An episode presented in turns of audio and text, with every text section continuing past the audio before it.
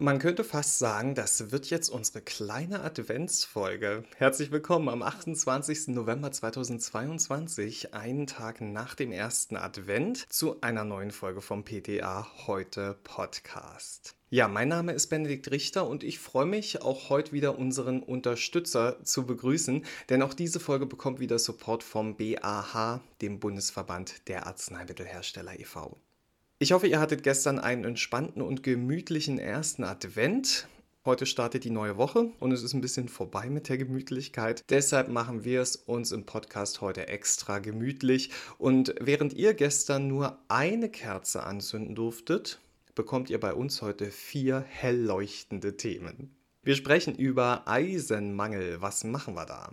Dann Medizinprodukte auf rosa Rezept. Wann geht das? Läuse und Nüder. Darf man das weiterhin abgeben?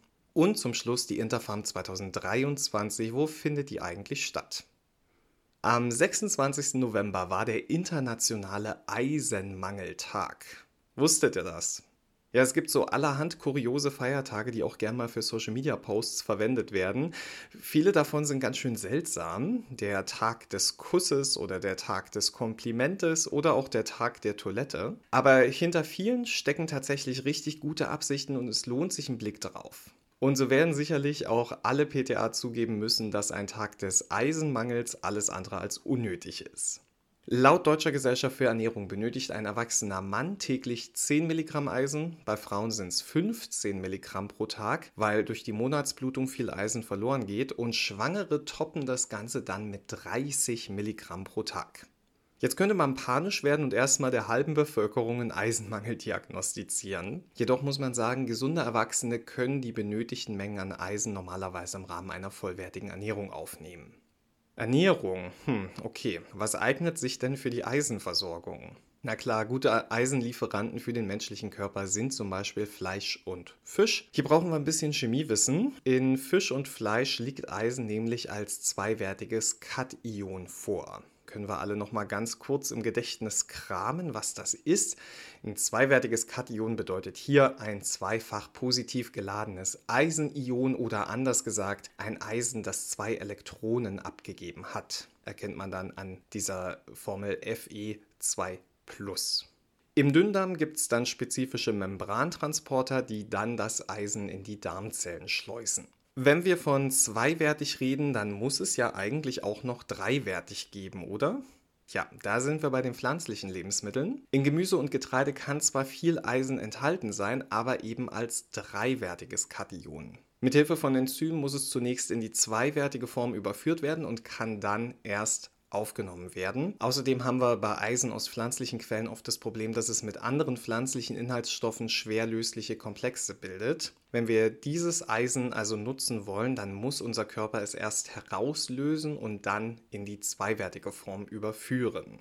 Die Resorptionsquote von Eisen aus pflanzlichen Quellen liegt deswegen meist nur zwischen 5 und 10 Prozent. Das ist besonders für unsere PatientInnen interessant, die einen vegetarischen oder veganen Lebensstil pflegen.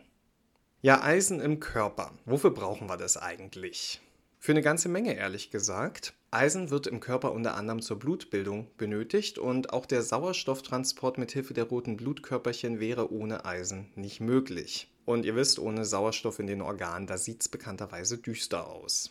Aber dann ergibt auch Sinn, warum Betroffene bei einem Eisenmangel über Müdigkeit und Erschöpfung klagen auch weitere Symptome wie Konzentrationsschwäche, Haarausfall oder brüchige Nägel können auftreten. Okay, halten wir fest, Eisen ist wichtig und Frauen benötigen mehr Eisen. Ganz plakativ jetzt mal ausgedrückt. Ab jetzt kriegt jeder von uns ein Eisenpräparat empfohlen, oder? Hm, ich kann eure Entrüstung durch das Mikrofon spüren. Nein, natürlich nicht. Vor der Einnahme sollte unbedingt erst geklärt werden, ob denn tatsächlich ein Mangel an Eisen die Ursache für die Beschwerden ist. Durch Blutabnahme und Gespräch bei Ärztinnen kann dann gegebenenfalls eine Unterversorgung mit Eisen festgestellt werden. Wenn sich das Ganze schon zur Eisenmangelanämie entwickelt hat, dann werden die Kosten für die nicht verschreibungspflichtigen Eisenpräparate auch von den gesetzlichen Krankenkassen übernommen. Zur Therapie bei Eisenmangel kommen Präparate mit zweiwertigem Eisen zum Einsatz. Die Anfangsdosis liegt dabei zwischen 50 Milligramm bis 100 Milligramm pro Tag. Höhere Dosen führen nicht etwa zu einer höheren Aufnahme von Eisen, sondern erhöhen vielmehr die Wahrscheinlichkeit für Nebenwirkungen. Je nach Schwere des Eisenmangels kann die Behandlung mehrere Wochen bis Monate dauern. Gut resorbierbare Eisensalze sind Eisen 2 Fumarat, Eisen 2 Gluconat oder Eisen 2 Sulfat. Bei Eisen denken wir jetzt natürlich auch an die gängigen Nebenwirkungen, also gastrointestinale Beschwerden und natürlich der berühmte schwarze Stuhl. Bei den Retardarzneimitteln ist die Auflösungsgeschwindigkeit vermindert und es treten deutlich weniger gastrointestinale Beschwerden auf. Allerdings ist die Resorptionsrate im Vergleich zu normalen Tabletten meist niedriger. Bei flüssigen Arzneiformen ist zu beachten, dass die darin enthaltenen Eisen-2-Verbindungen deutlich anfälliger für Oxidationsreaktionen sind. Das führt wiederum dazu, dass die Bioverfügbarkeit im Vergleich zu festen Arzneiformen auch hier erniedrigt ist. Mit entsprechenden Einnahmehinweisen kann man die Nebenwirkungen etwas reduzieren. Also Eisenpräparate wirken am besten, wenn sie nüchtern eingenommen werden. Der beste Einnahmezeitpunkt ist dabei 30 Minuten vor dem Frühstück. Anstelle von Leitungswasser kann die Gabe mit einem Glas Orangensaft empfohlen werden, weil die darin enthaltene Ascorbinsäure die Aufnahme der Eisensalze verbessert. Bei nüchterner Einnahme morgens und einem Glas Orangensaft, da sagt sich der ein oder andere Magen, aber nee, nee, das ist mir ein bisschen zu viel zu so früher Morgenstunde. Solche Mägen dürfen das Eisen natürlich auch zu oder unmittelbar nach einer Mahlzeit bekommen. Da muss man aber wissen, das geht dann auf Kosten der Resorption. Weiterhin sollte bei der Abgabe von Eisenpräparaten darauf hingewiesen werden, dass die keinesfalls mit Milch, Kaffee oder Tee eingenommen werden dürfen. Das würde die Aufnahme der Eisenionen deutlich einschränken. Auch phosphathaltige Getränke wie Cola oder oxalsäurereiche Lebensmittel wie rote Beete und Rhabarber behindern die Resorption. Und last but not least mit zahlreichen Arzneistoffen wie Tetrazyklin, Bisphosphonaten, Schilddrüsenhormon und Cholesteramin treten ebenfalls Wechselwirkungen auf. Hier ist es wichtig, auf einen Einnahmeabstand von mindestens zwei Stunden zu achten. Die Schwarzfärbung des Stuhls, die sieht erschreckend aus, ist aber ungefährlich. So ein netter Hinweis am HV auf diese Nebenwirkung, der kann nicht schaden. Ja, wie erwähnt, bei Eisenmangelanämie können die Kosten für die Präparate von der gesetzlichen Krankenkasse getragen werden. Das ist für PTA immer wieder spannend zu wissen, was eigentlich erstattet wird und was nicht. Zum Beispiel Medizinprodukte. Wann werden die erstattet und wann nicht? Ja, wer letzte Woche aufmerksam war, der wird sicher noch wissen, aber wer letzte Woche nicht reingehört hat, den hole ich jetzt mal kurz ab. Medizinprodukte, das sind Produkte mit medizinischer Zweckbestimmung, die vom Hersteller für die Anwendung beim Menschen bestimmt sind. Obwohl sich die Anwendung in vielen Fällen ähnelt, gibt es zwischen Arzneimitteln und Medizinprodukten eine klare Abgrenzung. Arzneimittel, die wirken pharmakologisch, immunologisch oder metabolisch und die bestimmungsgemäße Hauptwirkung bei Medizinprodukten, die wird primär auf physikalischem Weg erreicht. Wir hatten da letzte Woche ein tolles Beispiel für ein verschreibungspflichtiges Medizinprodukt gegen trockene Augen. Hilfsmittel sind laut SGB 5 Paragraph 33 zulasten der GKV erstattungsfähig. Den genauen Gesetzestext, den könnt ihr auf ptaheute.de nachlesen, wenn ihr mögt. Bei der Belieferung ist jedoch darauf zu achten, ob eine Lieferberechtigung vorliegt, also zum Beispiel Hilfsmittelliefervertrag beigetreten. Ist das nicht der Fall, dann sind Hilfsmittel nicht erstattungsfähig. Auf den entsprechenden Verordnungen muss eine Diagnose durch die behandelnde Person angegeben werden und der Empfang des Hilfsmittels muss durch den Empfänger auf dem Rezept schriftlich bestätigt werden. Für Medizinprodukte mit Arzneicharakter, wie unsere Augentropfen von letzter Woche, da gelten andere Regeln. Die Medizinprodukte, die zulasten der GKV abgerechnet würden, dürfen, sind in Anlage 5 zur Arzneimittelrichtlinie des gemeinsamen Bundesausschusses zu finden. Dort ist zusätzlich definiert, unter welchen Bedingungen die Verordnung erfolgen darf. Ihr habt keine Prüfpflicht, ob die jeweilige Indikation vorliegt, wenn nichts draufsteht, aber wenn auf dem Rezept eine Diagnose steht, dann hat die Apotheke zu prüfen, ob sie die Bedingungen nach Anlage 5 erfüllt. Passt das nicht zusammen, dann sollte Rücksprache mit der Arztpraxis gehalten werden. Beispiele für Medizinprodukte mit Arzneicharakter sind Makrogol-Präparate oder auch bestimmte Läusemittel wie Nüda, über das wir gleich noch sprechen. Makrogol auf GKV-Rezept, das hat mich immer ein bisschen nervös gemacht, denn einige Präparate sind als Arzneimittel und andere als Medizinprodukte im Handel. Bei einigen Präparaten, zum Beispiel Movicol aromafrei, ist das Original als Medizinprodukt und die Importe als Arzneimittel im Handel. Das erkennt ihr dann auch an dieser Normkennzeichnung und da dürft ihr nicht austauschen.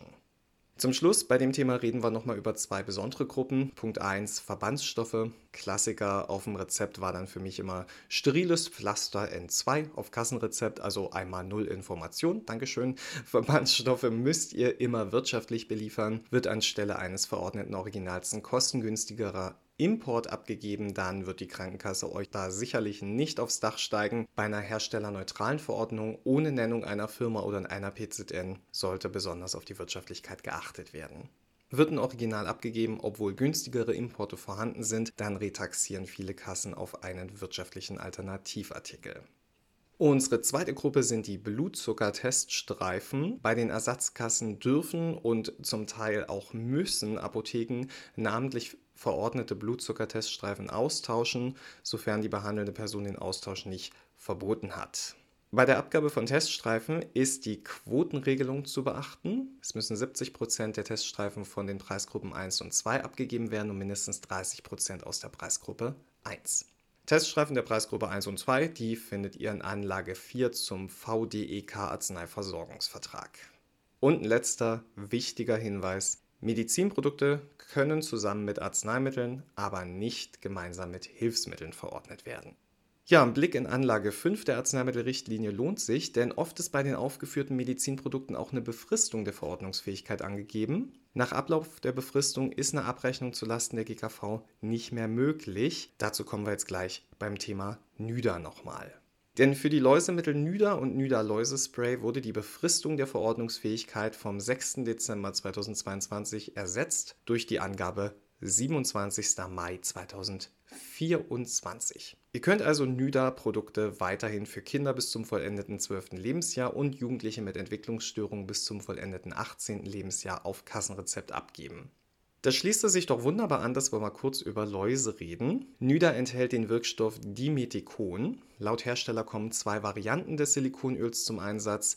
Da haben wir zum einen ein bei Raumtemperatur leicht flüchtiges Mittel und ein dickflüssiges, das sich vergleichsweise schwer verflüchtigen soll. Somit soll sich das Präparat zum einen sehr gut auf der Kopfhaut ausbreiten, zum anderen besitze das dünnflüssige Dimethicon aufgrund seiner geringen Oberflächenspannung hervorragende Kriecheigenschaften und gelange dadurch in die kleinen Atemöffnungen der Läuse, so sagt der Hersteller Pulboskamp. Anschließend soll das flüchtige Dimethicon verdampfen, während das dickflüssigere Silikonöl verdicken und die Atemöffnung der Parasiten verschließen soll. Das Nüda Läuse Spray unterscheidet sich vom klassischen Nüda hinsichtlich der Einwirkzeit. Beim Spray wird eine Einwirkzeit von 10 Minuten angegeben und bei der klassischen Variante sind es 8 bis 18 Stunden.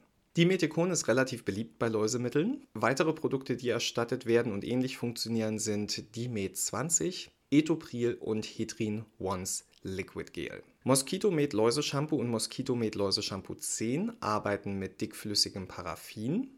Und das Leisener Shampoo gegen Kopfläuse oder Lycena, wie manche auch sagen, das arbeitet mit Nehmextrakt und ist nicht zulasten der GKV verordnungsfähig. Ja, und unsere alten Klassiker wie Infecto Pedicul, oder Jacotin Pedicul Spray sind als Arzneimittel eingestuft und können ebenfalls auf Kassenrezept verschrieben werden. In der Praxis haben sie aber ein bisschen an Relevanz verloren, weil die Mittel mit physikalischer Wirkung gelten als unbedenklicher und nebenwirkungsärmer und außerdem spielen da Resistenzen keine große Rolle. Bei Filzläusen hingegen wird Goldgeist Forte noch sehr gern angewendet. Ja, wie in jeder Woche stellen wir wieder fest, als PTA muss man echt so einiges im Kopf haben. Und daher sind Fortbildungsveranstaltungen bei uns sehr beliebt. Und eine der beliebtesten, die Interfarm, die wird in diesem Jahr endlich wieder persönlich möglich sein. Beziehungsweise geht beides, online und Präsenz. Gestartet wird am 31. März 2023 mit dem Format Heimversorgung kompakt. Am 14. April folgt dann der Apothekenrechttag und am 21. April findet das Zukunftsforum Apotheke und Wirtschaft statt. Die drei Veranstaltungen werden live aus dem Studio des Deutschen Apotheker Verlages gestreamt. Der Pharmazeutische Kongress, der PTA Heute Kongress und der PKA Kongress, die finden ausschließlich in Präsenz und zwar in Göttingen statt. Eine Online-Teilnahme ist bei diesen Veranstaltungen nicht möglich. Das Ganze passiert auf dem Gelände der ehemaligen Lokhalle. Da haben Teilnehmende die Möglichkeit, viele Vorträge zu besuchen und sich mit ReferentInnen und KollegInnen persönlich auszutauschen. Der Verkauf von Tickets beginnt im Januar 2023. Und am 7.12.2022, das ist nächste Woche, da gibt es ein kostenloses Webinar für alle, die ihre Apotheke auf Social Media positionieren wollen. Ihr lernt, was man posten kann, wer eure Zielgruppe ist, wie man Tools wie Canva oder die Facebook Business Suite nutzen kann und was eine Apotheke eigentlich so beachten muss, wenn sie Produkte bewirbt. Referent für dieses Webinar ist Benedikt Richter. Ja, und wem der Name jetzt bekannt vorkommt, ja, das ist derselbe Kollege, der den Podcast moderiert. Ich war auch überrascht. Daher hier meine ganz persönliche Einladung. Ich freue mich auf euch. Und natürlich darf meine Podcast-Empfehlung der Woche nicht fehlen. Gesunde Perspektiven, der Podcast des BAH. Der wartet auch in diesen Tagen wieder mit einer spannenden Folge auf. Thema die Zukunft der Apotheke. Und Gast ist niemand Geringeres als die Abda-Präsidentin persönlich. Mir bleibt jetzt noch, euch eine ganz fantastische Woche zu wünschen. Ich stürze mich noch in letzte Vorbereitung für das Webinar am Dienstag, also spätestens da sehen wir uns dann beziehungsweise ihr seht mich, ich sehe euch, glaube ich, nicht. Alle anderen, die es nicht schaffen, die können nächsten Montag wieder reinhören, denn ich werde auf jeden Fall da sein. Bis dahin, gehabt euch wohl.